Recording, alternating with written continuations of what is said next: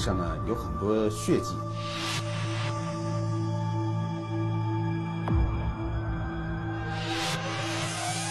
进门就有搏斗，因为有这个脚印戳动的痕迹。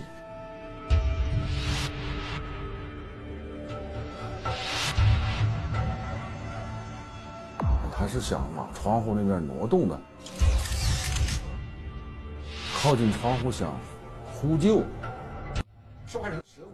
受害人舌骨已经骨折，这说明呢，嫌疑人对受害人实施不法侵害的过程中呢，使用这个掐和勒，导致了这个受害人呢，这个因机械性这个窒息死亡。被害人张兰，五十九岁，在家中不幸遇害。他那个家人一直呢没有跟他联系到，打电话也打不通。被害人的身上有多处抵抗伤。同时，床上大面积的血迹说明，被害人和犯罪嫌疑人在卧室曾有过长时间的停留。现场有翻动，有寻找财物或者其他物品的这个迹象。卧室里拉着的窗帘，客厅中打开的大灯，以及没来得及关掉的电视，种种迹象表明，犯罪嫌疑人很可能是趁着夜色闯入。在被害人张兰即将休息时行凶作案的。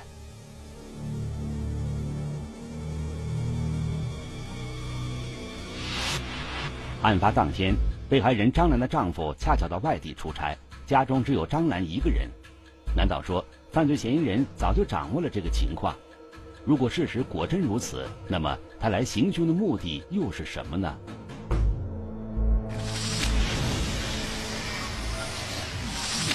凌乱血案的案发现场，犯罪嫌疑人究竟拿走了什么？没有大面积的翻动，只是在这个局部做了一些小范围的翻动。他认为致命的一些东西在这个被害人家中呢。阳台外悬挂的绳索，卧室内丢弃的烟头，隐含着怎样的死亡玄机？只有围绕现场，才能把证据固定好。断电惊魂夜，一线正在播出。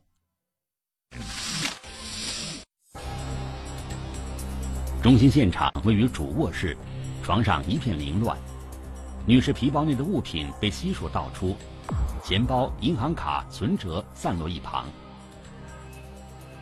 没有大面积的翻动，只是在这个局部这个房间做了一些小范围的翻动，而且还有血迹，部分血迹没有带走。根据以往的经验判断，警方认为，这应该是一起入室抢劫杀人案。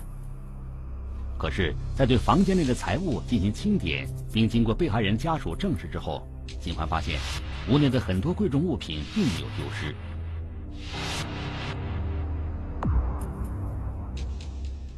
在床上呢，还有一个信封，这个信封袋里呢，装了整整一万块钱。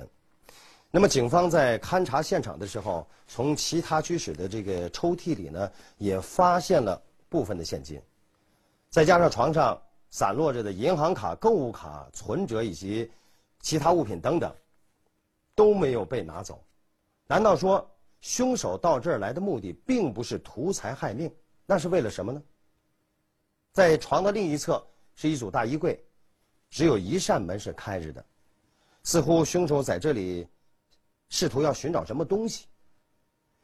那么这些种种迹象呢，在随后的案情分析会上呢，也让警方。对作案动机呢产生了不同的意见。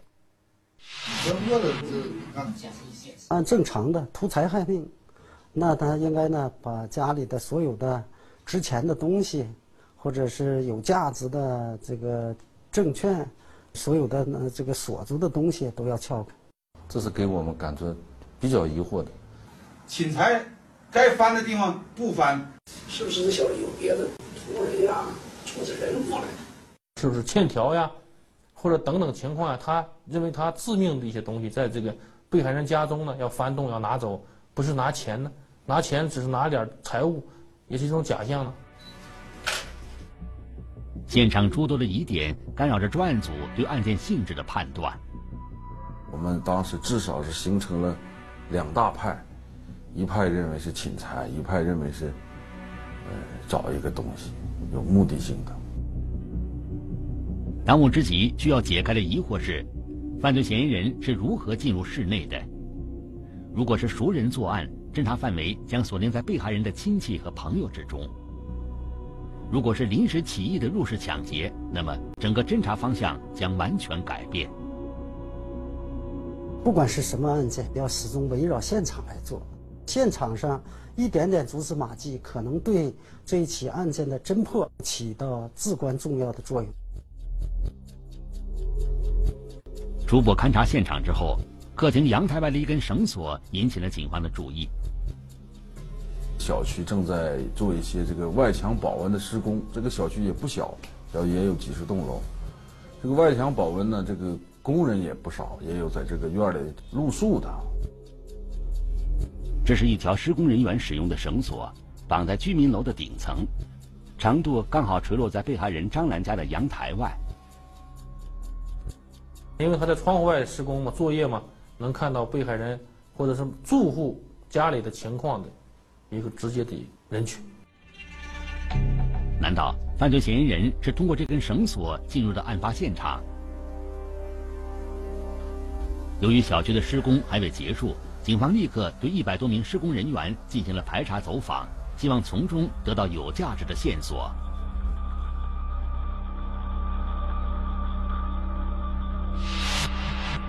现场勘查的技术人员在主卧室的床上找到了一个打火机，在地板上还提取了两枚香烟烟头。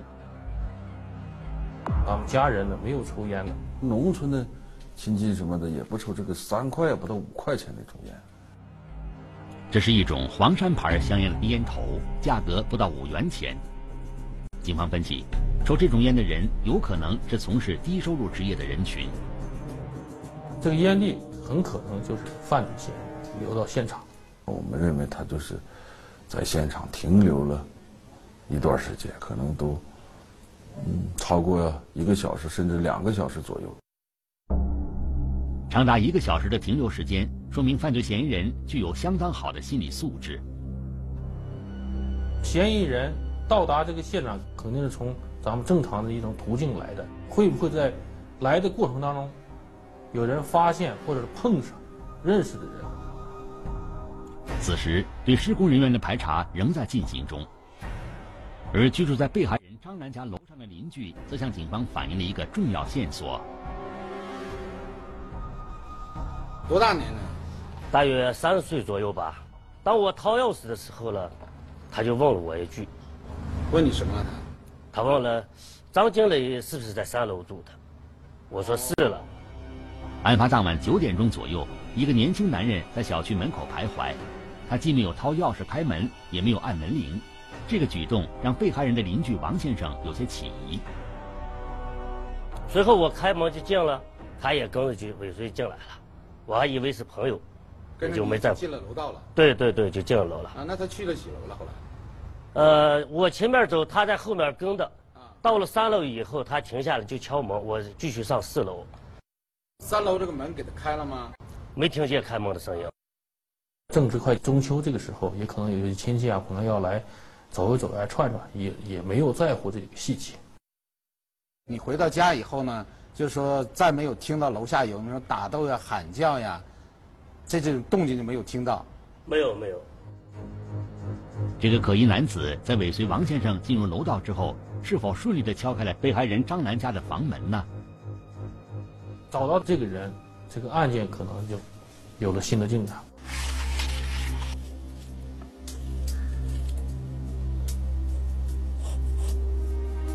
根据王先生的描述，警方对可疑男人进行了画像。看清楚他的脸型了吗？嗯，他的脸型应该是瓜子脸，浓眉大眼，眉毛特别深，颧骨也比较高一些，嘴稍大一些。体型呢？体型比较瘦一些，他大概身高有多高？身高大约是有个一米七五左右。一米七五。三十岁左右，一米七五，中等身材，本地口音，侦查范围一步步的明晰起来。我们把这个被害人的这个家属，大的小的，能够有这个辨认能力的这些人群全部找回来。把画像出示给他以后，让他们辨认。被害人的家属和朋友一致反映，对可疑男子没有印象。由于案情重大，每一个进行辨认的人都万分谨慎，警方获取的信息少之又少。对施工人员的排查仍然没有线索，警方不断扩大排查范围，将小区物业、保洁、保安等相关人员全部纳入侦查视线。案发之后，专案组不断加大侦查力度，扩大排查范围。可是，一个星期过去了，案件仍然处于僵持状态。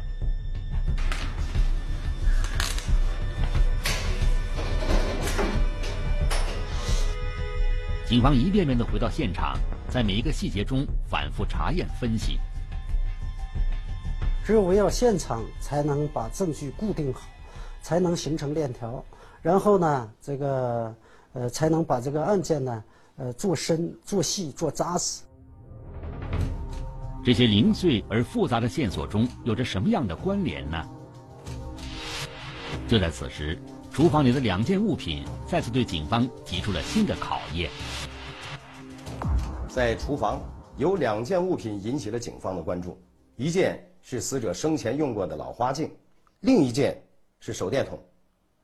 据家属介绍，这两件物品原本是应该放在他卧室的床头柜上的，为什么在案发的那一天晚上却同时出现在了厨房？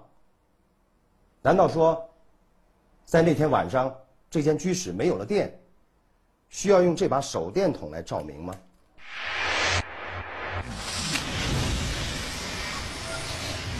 家中意外断电，厨房刀具丢失，是巧合还是精心算计？商场购物小票为警方指明侦查方向。断电惊魂夜，一线正在播出。在走访了几户居民之后，警方得到的答案是，案发当晚并没有出现停电的情况。不过，据邻居王先生的回忆，当天晚上九点半左右，他接到了被害人张兰打来的电话。张兰就给他打电话，说的这个他家的老头也不在，是突然家里电也没了。你们家里是不是有电呢？他说他们家有啊。被害人张兰在电话中说，她一个人在家，不敢独自出门。所以想请王先生下楼帮忙检查电闸。出来了以后呢，当时是什么情况？出来以后，我们一看这个闸盒呢，呃，他的闸跳了。女主人呢就讲的，就是这个闸盒。对对对对。啊，那就是说这个看着这个确实是跳下来了。对，跳下来，合上去以后马上就来电了，然后我们就上去了，他也回家了。被害人的邻居王先生反映，当时并没有发现张兰有什么异常情况，所以他也没有提起那个陌生男人的事情。随后，警方又有了一个意外发现，在电闸箱的下方，同样有两枚被碾碎的香烟烟头。在电闸的下方发现的这枚烟头，和被害人居室里发现的那两枚烟头是同一个品牌的香烟。随后，警方将这几枚烟头进行了 DNA 比对，对比结果显示。这两处遗留的烟头属于同一个人的 DNA，而在电闸箱上，警方还提取到了相同的指纹痕迹。特别尘土多的都地方时候，突然有人有有有人用手拨过这个，特别明显。结合现场发现的烟头和电闸箱上的指纹，警方做出了一个大胆推测：肯定是这个嫌疑人想进这个屋。受害人没有让他进，嫌疑人应该是通过断电的方式把这个受害人的家电给他停了，作为一种侵入的方式。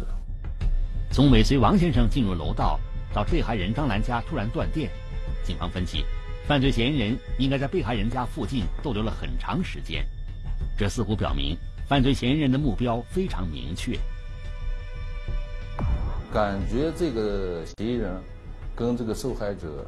应该是认识，这个认识呢不太熟，也可能是单方认识，知道这家的情况，但是至于受害者认识不认识他，不好说。被害人张兰请邻居帮忙检查电闸，这是出于自我防范，还是在此之前他已经感觉到了一种无形的威胁？在此之后，究竟又发生了什么，致使张兰仍然惨遭不测呢？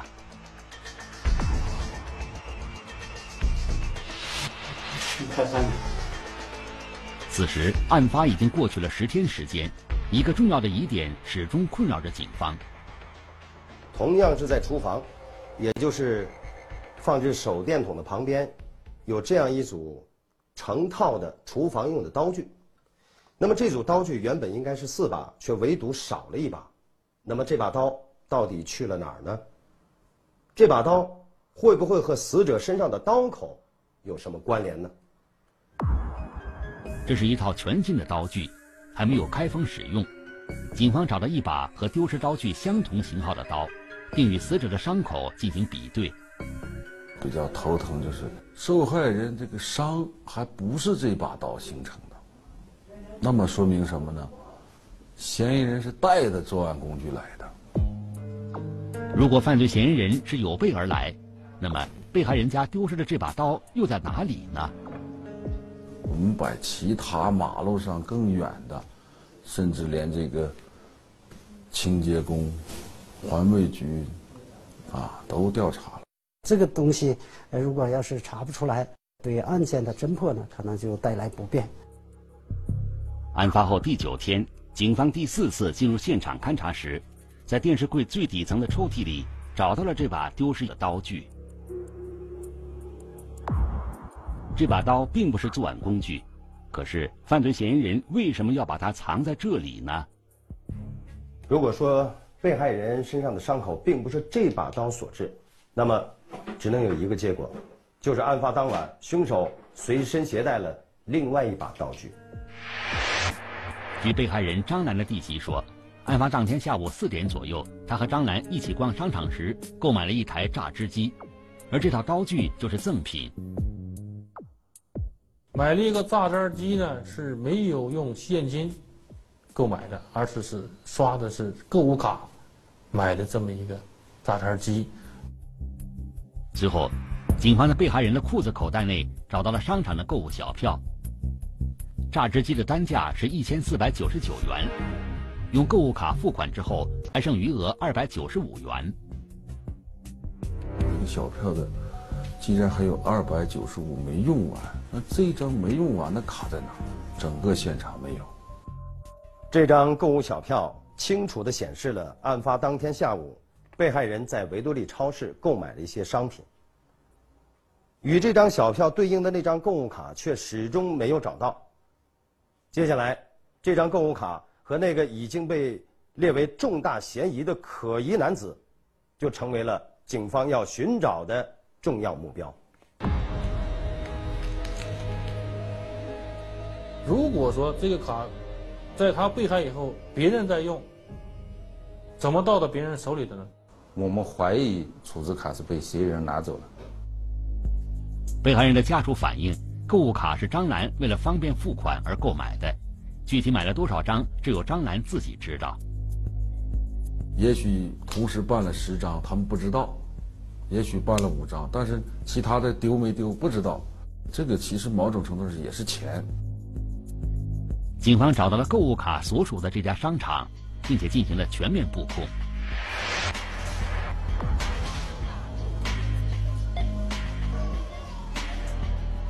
案发后第十一天，商场传来了一条令人振奋的消息：卡布这边跳出来信息了，说这个卡有人在用啊。这条信息的出现，说明案发现场丢失的购物卡再次进行了刷卡消费。这个情况让案件出现了新的转机，警方立刻调取刷卡当天的监控录像。画面上的这个男人就是持卡人。据值班经理介绍，当时他正带着女朋友来挑选钻戒。从监控上看，当时还很激动，就是要马上结婚，要给女朋友买钻戒，也符合这种的是要结婚，呃，没钱，铤而走险。这个钻戒的价格是两万元。据当班经理反映，这个男人当天用了四张卡进行消费。通过一查，这购物卡也是死者家的这个购物卡，所以说他当时拿走的不只是这一张二百九十五的，还有别的购物卡。从体貌特征上来看，这个男人跟画像上的嫌疑人极其相似。可是，接下来的调查却出乎警方的意料。买钻戒还不够，啊，用了一下这个咱们这个浦发银行的这个信用卡补充的余额，因为这个钻戒可能是两万多元。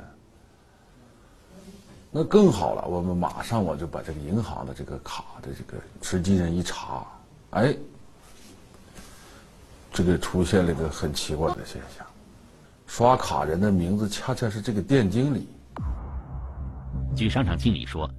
他是用朋友的购物卡和自己的银行卡帮顾客购买了钻戒，再由顾客把现金返还给他。这个购物卡是我们的朋友给我的，他给你这卡干什么呢？他需要让我帮他兑一下，兑成什么？兑成现金。那后来你是怎么给他兑的？有顾客到我们家来买东西，对吧？然后我就可以跟顾客提，就是说。这个看您是刷卡还是还是付现金啊？顾客说付现金，那我说那那我就帮你把这个钱付到商场，然后你把现金给到我就行了。那卡里有多少钱？一共大概有八九千块钱吧。原来这个买钻戒的男人跟案件毫无关系。那么拿着购物卡来找商场经理兑换现金的人又是谁呢？他说他是他的一个老乡，呃，是个女的。那么我马上想到，这个女的，咱们罪犯肯定不是嫌疑人，不是女的。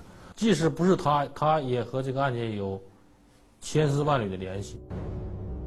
在商场经理的帮助下，警方很快找到了这个兑换购物卡的女人。我们就问她是谁给你的，她说她男朋友。你男朋友长得啥样啊？哪的人？干啥的？身高有多高呀？说的什么口音呢？二十八岁，一米七五，本地人。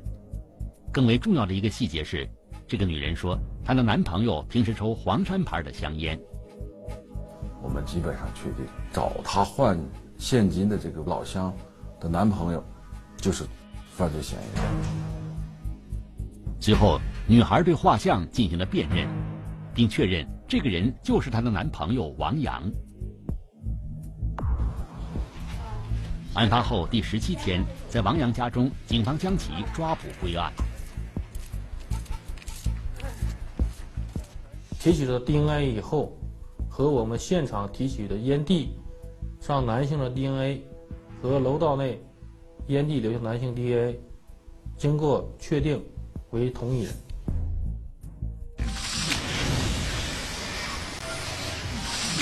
是什么让他鬼迷心窍、铤而走险？历时十七个昼夜，赛罕警方终将迷雾破解。断电惊魂夜。一线正在播出。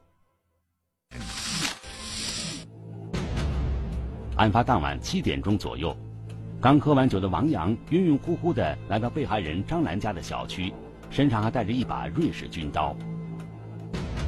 然后我就上去就敲门。敲门有人应了？我有。怎么说？我当时就问谁了，然后我一开始就说是我说那个我是国土局的，我就是编了一个谎。然后后来他说：“哦，你稍等一会儿。”然后就在门口等着，等了大概十多分钟，然后没反应。我又敲了敲门，被害人呢非常警觉，拒绝了他的这种要求。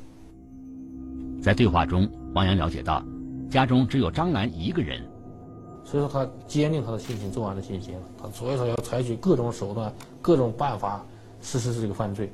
后来我把电闸给拉了。你拉电闸当时是？出于什么考虑？就是当时想的，就是拉电闸，他肯定出来。就是如果没睡的情况下，他出来肯定要合闸。拉了闸以后呢？你在哪儿呢？拉闸以后，我就在楼道站着呢。女主人呢，及时跟楼上的邻居联系了一下，楼上邻居就下来了。下来以后，跟他共同呢，呃，把这个电呢共同扶上去以后，家里就有电了。此时酒劲已经上头的王阳，在楼道内继续徘徊了半个小时之后。第二次把被害人张兰家的电闸拉了下来。电闸箱左面的第一道开关就控制着被害人家里的电源。案发当晚，凶手就是两次在这里拉下了电闸。当第二次被拉下电闸以后，被害人自己推开了这扇防盗门。第二次断电之后，被害人张兰有了一种不祥的预感，他从厨房拿出一把刀，以防不测。而就在他开门的一瞬间，犯罪嫌疑人王阳冲了进来。冲进来的时候，嫌疑人用拳头在受害人的面部啊连续打了几拳。这时候呢，受害人呢急速倒退，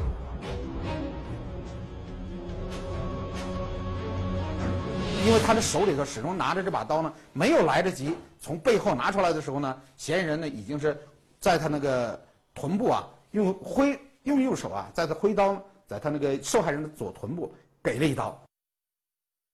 此刻，忍受着巨大疼痛的张兰彻底失去了反抗能力，那把藏在身后用来防身的刀具也掉落在地上。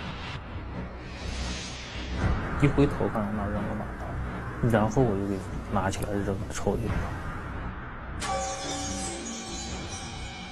据犯罪嫌疑人王阳的供述。在打斗过程中，为了防止被害人捡起刀对他进行反击，所以王阳将被害人张兰手里掉落的这把刀藏在了电视柜里。这就是为什么厨房里少了那把刀具会出现在电视柜抽屉中的原因。这个期间，受害人呢，由于受到了这个重创之后呢，哎，头重重的撞到了地面上，当事人就失去了反抗能力。因为房屋内被断了电，所以王阳只能借助打火机的光亮在卧室内翻找财物。打火机也不能长时间的着着不放。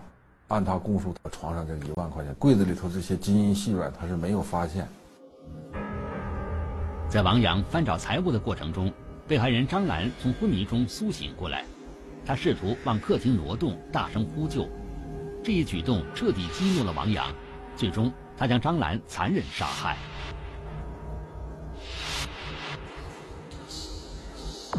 后悔就是当时想的，就是觉得自己有点太冲动了，不应该那种，就是还是太冲动，就不应该那种的，就是一时的一时就去做这种事情。现在这哪个牢？旁边那个单元。案发之前，二十八岁的王阳是一所中学的代课老师。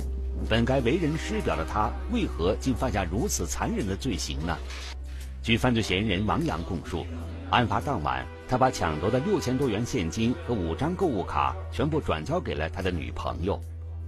我问他哪来的钱，他说你不用管了，你拿上就行了。案发前的那段时间，王阳的内心极度沮丧，眼看着即将步入婚姻殿堂，却在装修婚房期间。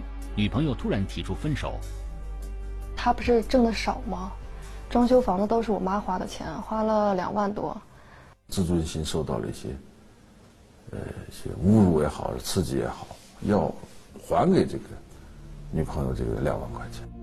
从哪里能弄到两万元钱呢？王阳曾想过无数种办法。他的父亲呢，过去也是和被害人是最早是一个单位的，那么他的认知当中。就是觉得这家人，如果是的话，就是肯定能抢上钱。最终，犯罪嫌疑人王阳将罪恶贪婪的目光锁定在与他素昧平生的被害人张兰家。法网恢恢，疏而不漏嘛，你不可能逃不了。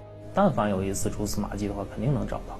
那其实你当时也那些天也在想这个问题。对，就是也想过，但是后来就说是。反正肯定能找着，就是不知道哪天，找着就找着吧，就是。对每一个线索都要进行逐一的啊，深入细致的啊来调查，直至查个水落石出啊，这样呢才能有利于我们这个案件的侦破。细节决定成败嘛，那么从我们这个案子看，也是细节决定了我们呃这个这个侦查破案的成功。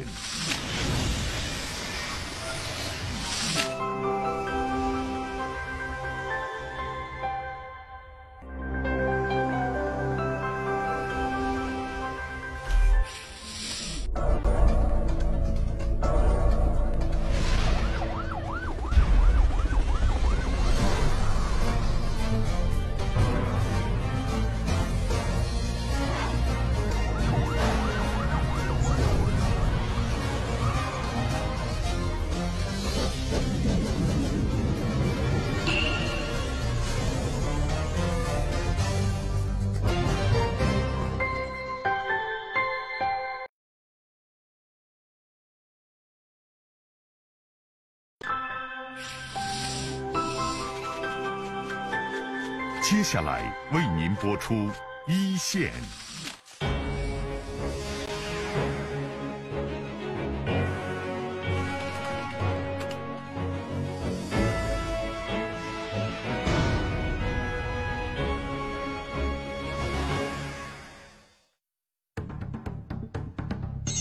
这天早晨，西安警方即将对一伙犯罪嫌疑人展开抓捕。早晨七点十分左右，两个目标嫌疑人先后出现。当他们将要走进某小区时，警方一声令下，对两人进行抓捕。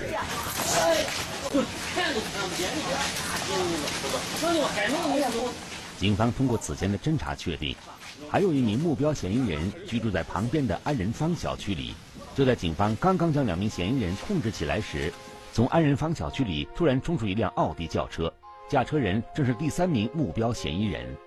发现这情况以后，当时在侦查员开了一个猎豹车，然后迅速的直接进行车辆进行堵截。警方驾驶着一辆越野车，刚刚堵截的小区门口，意想不到的一幕发生了。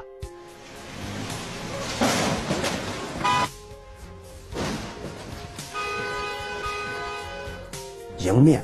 撞在了我们的这个车辆上，把我们的车辆撞开了以后，向这个南边路上疯狂的逃窜，然后我们就跟车辆就赶快要掉头，然后就是往这个车辆上跟。那块人口密度比较大，嫌疑人开车速度也比较高，咱也怕伤及到无辜群众，在后面采取慢慢慢慢跟。当民警驾驶着车辆行驶到西安市新兴路时，意外的一幕再次发生。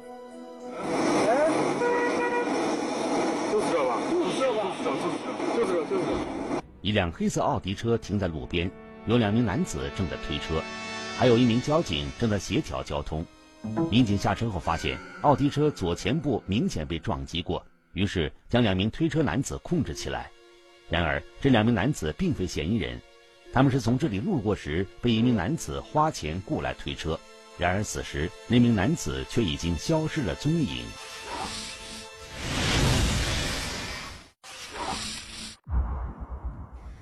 这就是冲撞警方车辆的那辆黑色轿车，在它的左前部有明显的撞击痕迹。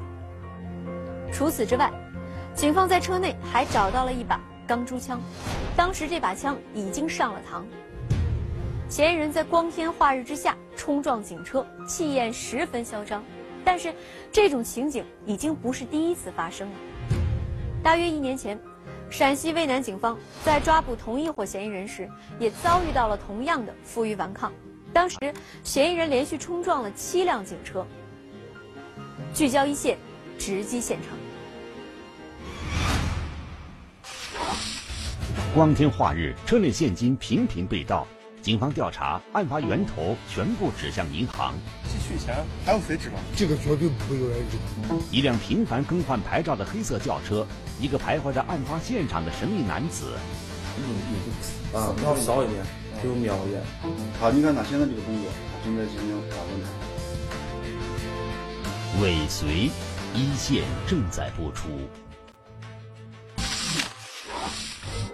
二零一三年六月的一天。陕西省富平县公安局的民警在县城某银行附近巡逻时，意外地发现一辆可疑的黑色本田轿车。根据之前的侦查，车内的人很可能与多起发生在银行附近盗窃储户车内财物的案件有关。我们发现这个车辆之后，联联合的在这个巡警方面、巡逻巡逻这方面一起配合，来对这个嫌疑车辆进行控制和抓捕。然而，当民警设置路障，准备对可疑车辆进行盘查时，这辆黑色轿车却突然开始加速，确实是这种亡命之徒，开车不顾周围的路人及车辆的安全，强行把把咱的好几辆车撞开之后，然后逃窜。出于安全考虑，警方并没有对嫌疑车辆进行追赶。不过，嫌疑人在逃窜时把一个包丢弃在途中。当时从那包里头有十八副这个嗯牌子，汽车牌子啊，还还有一把这个。钢制枪。经过鉴定，这十八副车牌全部都是伪造的，其中的一副车牌让临近的西安高陵警方眼前一亮。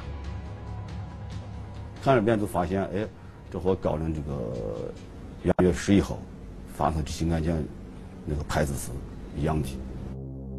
二零一三年一月十一日上午十点，陕西三原县的张先生开车到高陵县的一个朋友家里做客。当他从朋友家出来时，发现他停在小区里的车被砸了。车里放了就是一个一个那个皮一个文件包，装了二十万块钱嘛。张先生在慌忙中报了案。当民警赶到现场后，发现了许多蹊跷之处。钱是当天，呃，早上上午取的，取完了以后直接就到他朋友那儿去了，车就停在那院子呃楼下边。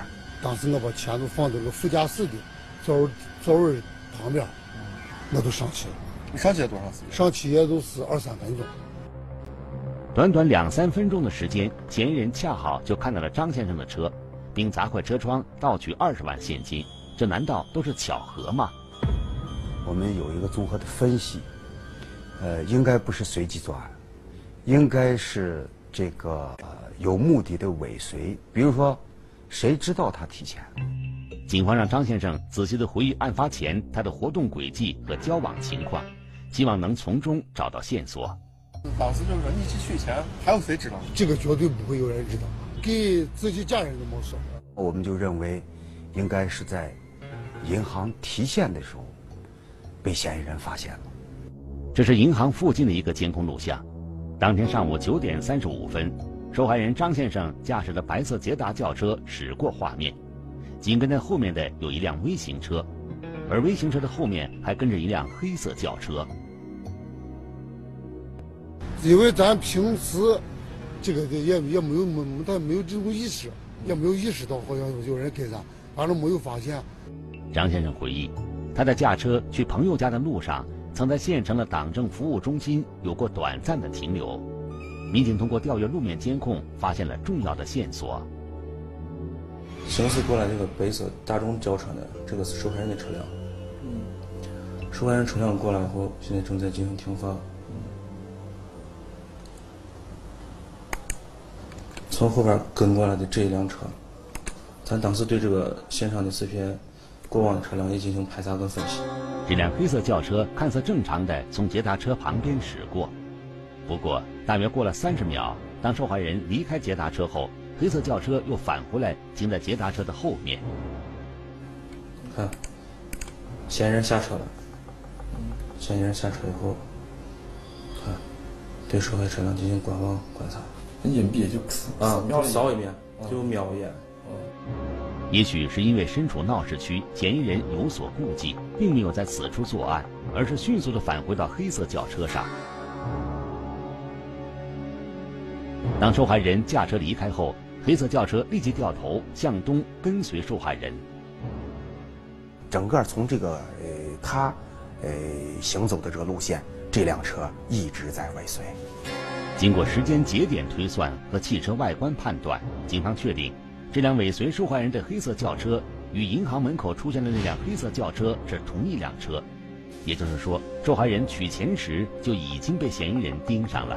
这个案件和一般的砸砸汽车玻璃盗窃的案件是不一样的。银行守候受害人提现以后，进行尾随寻机作案，他这个作案的手法的粗略的线条应该是这样。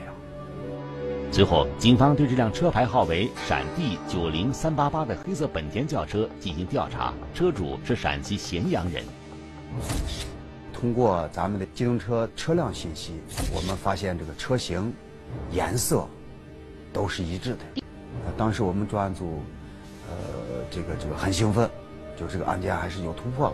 结果这个车子这一检，车子感到也很惊讶。车主对民警说：“他的车一直是他自己在使用。最近几个月来，他发现，在高陵县、富平县等地，总会有一些违章记录，而他根本就没有去过这些地方。通过咱们调取就是原车主那个车车辆的轨迹，发现个同一个时间点，嗯，这同样的车牌子的车型，一个出现在咸阳这边，一个出现在富平这边，所以咱们就由地点就排除了他。我审问这个嫌疑车辆，这应该是套牌车辆，并且是悬挂是。”同类车辆的套呃套牌车辆，民警通过进一步研判监控录像，发现这辆车在案发当天不止使用过一个车牌。作案完了以后逃离这个现场呢，又出现了另一辆的这个呃牌照了。单一一零六零幺这个车，哎中国在做工作对车辆进行特点进行对比，发现这两辆车应该是一辆车辆，应该是作案前挂一副，然后完完事以后中案后又挂一幅。这个陕翼牌照与陕地牌照都在与高陵相邻的富平县有大量违章记录，还是考虑这应该是在富平这块做案的。后来再给富平那块也联系，发现类似的案件也应该也发了几起。这是在二零一三年四月八日发生在富平县的一起盗窃案。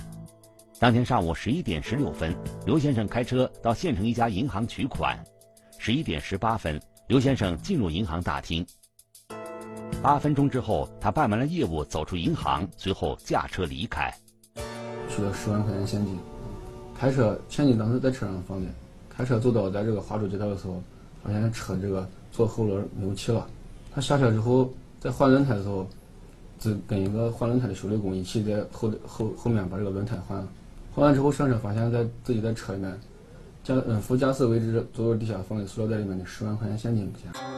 很显然，嫌疑人趁刘先生换轮胎时伺机实施了盗窃。那么，刘先生的车轮胎怎么会突然没气了呢？警方在另一起案件的监控录像中找到了答案。就这张画面的这个就是咱们犯罪嫌疑人，他现在在咱那个受害者的车旁边转了几圈，正在寻找目标，发现没人注意他的时候，你看他悄悄走到这个，已经走到这个车旁边。在车旁边，他现正停留，速度很快。他，你看他现在这个动作，他正在进行砸轮胎。在二零一三年上半年，富平县一共发生了五起类似的案件，在每起案件的监控视频中，都能发现有一辆黑色本田轿车跟踪受害人的车辆，并且频繁地更换车牌，与发生在高陵县的案件十分相似。但是，嫌疑人的作案手法又有明显的差别。鉴于案件的高发，警方在县城的各个银行附近加强了巡逻。二零一三年六月的一天，某银行门口出现了一辆黑色本田轿车，引起了警方的注意。通过对车辆的特征来判断，就这个玉梅、车标、香水盒这些这些特征来判断，怀疑这个车可能是嫌疑人作案车辆。然而，正当警方上前盘查时，这辆车却突然加速冲撞警车，快速逃离。警方随后在嫌疑车辆逃离的路线上发现了一包被丢弃的假车牌，一共十八副。啊，当时就是发现就是有在当天在高陵作案这副车牌，当时就是和富平那个应该可以并案，确定是同一伙人做的案。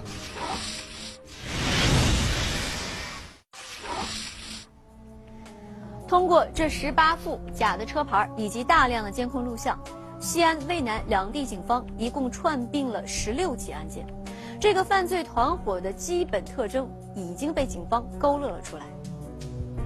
团伙成员两到三人拥有着娴熟的驾车技术，其中一人的体貌特征被监控录像记录了下来。此外，嫌疑人有着较强的反侦查意识。在作案时会频繁地更换车牌，在跟踪受害人时车距保持的也比较长，很可能有犯罪前科。然而，正当两地警方联合准备与犯罪嫌疑人过招时，这个犯罪团伙突然的销声匿迹了。连续三个多月的时间，在西安、渭南等地没有发生过一起类似的案件。难道说嫌疑人并不是本地人，已经流窜到其他省市了吗？一枚清晰的指纹能否成为警方破案的金钥匙？一个陌生的身影让案件再次变得扑朔迷离。尾随，一线正在播出。针对此类案件在各地频发的状况，陕西多地警方联合起来对案件线索进行共享。在多发性侵财案件上，我们最近提出了个新的理念，就是类案侦查。同一类的案件，我们把它并起来，有力侦查。由于我们的资源有限，不可能每起案件都用我们的专案这种办法，所以这种案件的这个侦查思路，成功的突破了很多案件。然而，从二零一三年七月到九月，连续三个月，嫌疑人都没有继续作案。直到十月十五日，高陵警方再次接到报案，某小区一辆高档越野车车窗被砸，车内五千元现金被盗。也是刚从银行取出这个现金，呃，在小区门口停放的过程中发生了被盗。尽管与之前的案件相比，这起案件的数额并不算太大，但是警方希望能从中发现一些嫌疑人的蛛丝马迹。不管你是大案子、小案子，现场必须认真、细致的进行勘查，力争要达到在现现场要要这个要提提取这些呃痕迹物证。通过勘查，警方在受害人的车上提取了三枚比较清晰的指纹。因为我们也害怕这个是这个指纹呢是这个呃失主受害者留下来的，我们也在这个受害者也反复的进行询问，他说啊。车辆是刚洗的，就只有他和他的小孩在这个车上坐过。再通过指纹，呃，这个排查以后，把他父子俩的排除了，提取这枚指纹，就很可能就是呃作案人员的指纹。警方将这三枚指纹输入数据库进行比对。另一方面，通过调取沿途监控，警方发现受害人在银行取款之后，仍旧有一辆黑色本田轿车对受害人进行跟踪。并且受害人在中途停车办事时，有一名可疑男子靠近了受害人的汽车。嫌疑人对受害人的车辆进行观望，嫌疑车辆在前方掉了头过来后，这名嫌疑人就上车了。因为当时在这个地方人来人往的，比较繁华，比较热闹，所以他们动手不是很方便。此人与之前多次出现在其他案件中的一名嫌疑人十分相像，可以认定是同一个人。那么？警方在受害人车上提取的指纹，会不会就是他留下的？我们把这个呃试到我们的指纹比对系统，试以后经过反复呃比对，他们没有比对出来。指纹比对的失败，并没有让办案民警放弃这条线索，因为对于指纹比对来说，自动比对的成功率远远不如人工比对。警方抱着一线希望，继续针对这枚指纹开展工作。我们数据库的指纹。机选出来的指纹，二百多枚指纹，它逐一进行人工比对。这个花的时间比较长，这个费的力气也比较大。呃，你一个人是坐那儿很繁琐，人坐那儿一个个看，把人看枯燥的很。对一个人的话，你这就是十十几分钟，如果比较不太清晰的话，那时间还更长一点。指纹比对的进展非常缓慢。而与此同时，犯罪嫌疑人的作案频率却越来越高。从去年年底到今年年初，西安、咸阳、渭南等地接连又发生了十几起类似的案件，作案手法与之前基本一致，唯一的不同点就是尾随受害人的车辆不再是之前的黑色本田轿车。我们又发现了这个两辆这个作案车辆，一辆是这个黑色的奥迪车，一辆是这个黑色的迈腾车。在当时反复在想这。是不是另外一个团伙？啊！但是后来，但是通过这个视频监控，他每次下来这些人的相貌特征跟咱掌握着都相似，咱都认为这是一个团伙。但是车辆它不断的进行这个变化。二零一四年五月，在市县两级警方的共同努力下，专案组终于在指纹比对上取得了突破。一个名叫金长森的男子进入警方视线。金长森呢，是一一年，在这个莲湖分局，呃，枣阳派出所，因这个，呃，就是打架都扰乱社会秩序，被行政拘留了。这个指纹采集到了以后，在这个库里边出现。金长森今年四十七岁，黑龙江鹤岗人。警方发现，金长森曾在二零一三年出现在高陵县和富平县的案发现场。我们把他的户籍照片拿出来，然后和我们案发现场的照片进行比对，经过图侦部门比对，发现这是同一个人。所以就是咱就做是判断是金长森在这个周边做作案，呃，已成警局啊，这就是只要只要这个嫌疑人之一。经过一段时间的调查，警方发现与金长森联系密切的还有两个人。分别是周化好和张树杰，他们三人是老乡。其中，周化好也曾出现在西安市临潼区一起案件的监控视频中。而张树杰此前在西安经营一家汽车修理门市，此人从未在案发现场露过面。警方怀疑他有可能是驾驶作案车辆的司机。这个团伙的组成人员作案手法非常熟练，反侦查意识比较强。那么，如果你要是贸然的出击的话，就有可能这个案件的对这个案件的呃后续侦查工作和预审工作带来非常大的难度。随后的一段时间，警方对这个犯罪团伙进行了更深入的调查，发现金长森在今年春节过后不久就离开了西安，坐飞机。就回回东北，就回老家，然后隔个一个多礼拜，又又又到河南，咱当时就分析从东北回来，又又到河南，什么这这河南会不会还有同伙？或或者是还有没有老酒店？他媳妇儿是个河南焦作市的，焦作市底下有一个孟孟州市。等于说他在他媳妇儿的老家。哦，他在媳妇儿老家那块儿。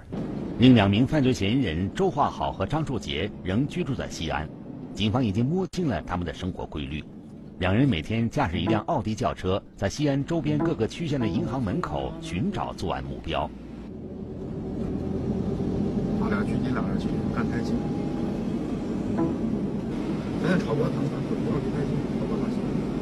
这是个银行，这是银行。然而，正当专案组准备兵分两路对三名犯罪嫌疑人实施抓捕时，二零一四年七月一日这天中午。高陵县再次发案，县建设局院内一辆越野车车窗被砸，车内十万元现金被盗。这是建设局内部的监控。今天正进来的这一辆，这一辆丰田越野轿车，就是咱受害人进驾驶的车辆。受害人驾驶车辆，把车辆停放到建设局的停车场以后，对，门口停车场以后，紧接着嫌疑人就进来了。今天进来的嫌疑人。嫌疑人，嫌疑人呃对服装很奇怪，看服装很奇怪。夏天的咱路上行人全部是短袖短裤，嫌疑人穿的长袖夹克，戴的棒球帽。嫌疑人对自己是是一种伪装，因为他有皮人皮监控。大约四分钟后，嫌疑人走出建设局大门，与进门时相比，嫌疑人提了一个手提袋。经过受害人辨认，这个手提袋正是他丢失的。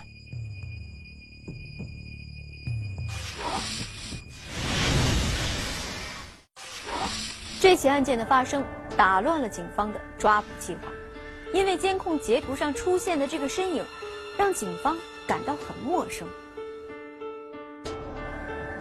虽然看不清楚他的长相，但是从身高、体型以及走路的姿势上看，他和之前案件中出现的嫌疑人不太相同。警方怀疑，此人很有可能是之前驾驶车辆的司机。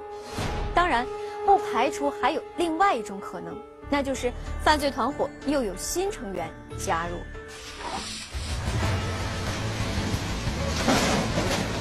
抓捕过程一波三折，嫌疑人撞车逃离，却遇到负责任的交警。尾随一线正在播出。围绕这个陌生的身影，专案组立即展开了大量的调查，发现，在十天之前。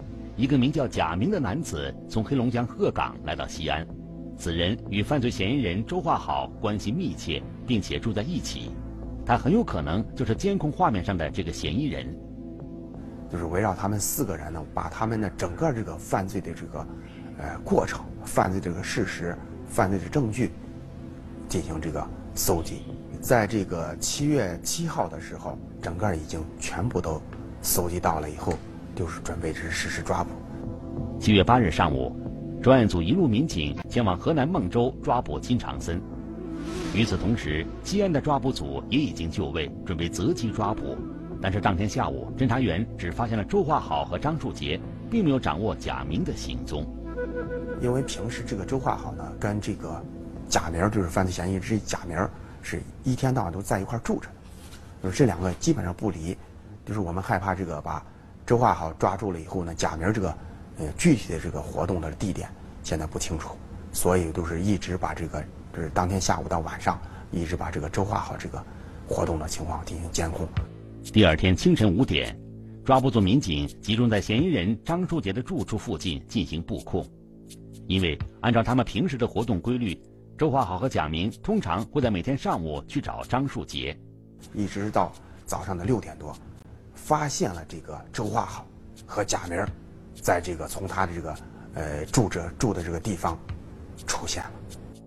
他俩呢，还是不是同时出现在这我们这个视线，是一前一后。从咱们车跟前过去时候，时候就咱们捏了一把汗，就当时咱们车上都坐了四五个人，他从咱们车跟前过的时候，不停的就往车里边看。当时先是周化好先从车旁边过去，然后贾明当时还离周华好最起码有五百米的距离没动，站在原地没动。当时这个时机就是，当时这个抓捕小组领导就是说不能动，如果抓周华好，贾明发现那个动静就会逃脱，所以咱们一直在车上等。就是朝前走，朝前走，已经走过来了。我们在车跟前。大约十分钟后，两名嫌疑人来到了张树杰所在的小区门口。此时，两人前后的距离只有不到五十米。侦查员看准时机，迅速对两人实施抓捕。撂倒，撂倒，撂倒，撂倒！我推打倒。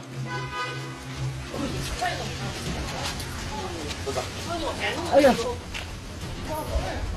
正当民警控制两名嫌疑人时，守在小区里的民警突然发现，另一名嫌疑人张树杰已经发动了汽车。他车出来的时候，咱们发现这个是嫌疑车辆奥迪 A 六，他就开车疯狂的冲了上来。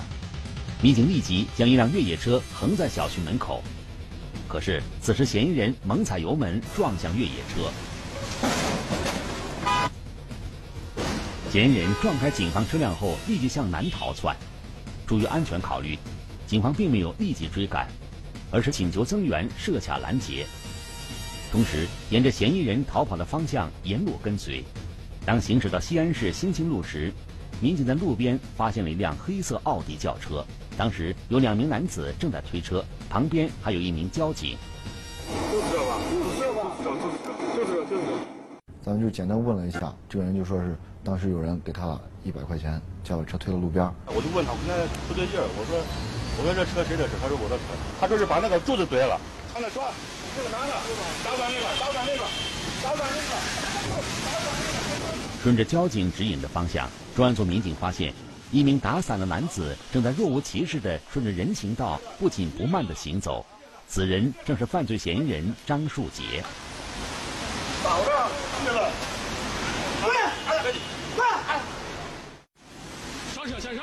在抓捕张树杰的同时，河南抓捕组传来消息，犯罪嫌疑人金长森也已经落网。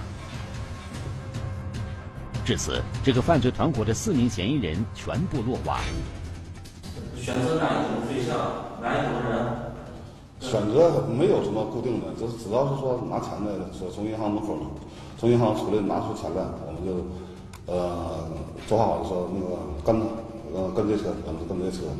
假面票是哪儿做的？嗯，网上订。在网上订。嗯。你们前后一共做了多少假面票？大概多少副？做了二十多副。据犯罪嫌疑人交代，他们是从二零一二年开始陆续纠结在一起，在银行门口蹲守观察，然后尾随驾车的储户，通过砸车玻璃或者扎轮胎。趁受害人不备时，伺机盗窃车内现金。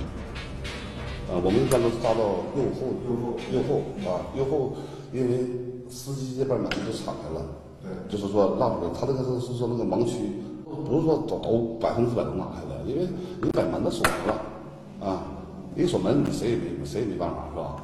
啊，就是有的时候人家有的就是说警惕性高的，你把包就是说兜着或者拎上了，或者背上了，那你也不行这个东西咋的说？只是针对于就是粗心大意的啊。目前，警方已经落实这四名犯罪嫌疑人作案超过了三十起，盗窃现金总计一百五十多万元。现在，他们已经被检察机关批准逮捕，而警方正在全力追捕那个制作假车牌的嫌疑人。近年来，全国各地的涉车侵财案件频繁的发生，犯罪分子的作案手段也层出不穷。以前节目中，我们曾经讲到过有撬车门砸车玻璃的，还有本案中扎车胎、银行门口盯梢的。其实，细数这些案件，犯罪分子所盯上的一些目标，都是一些麻痹大意的车主。如何才能不给犯罪分子可乘之机？除了停车场、小区要加强安全管理之外，群众自身防范意识的提高才是最有效的方法。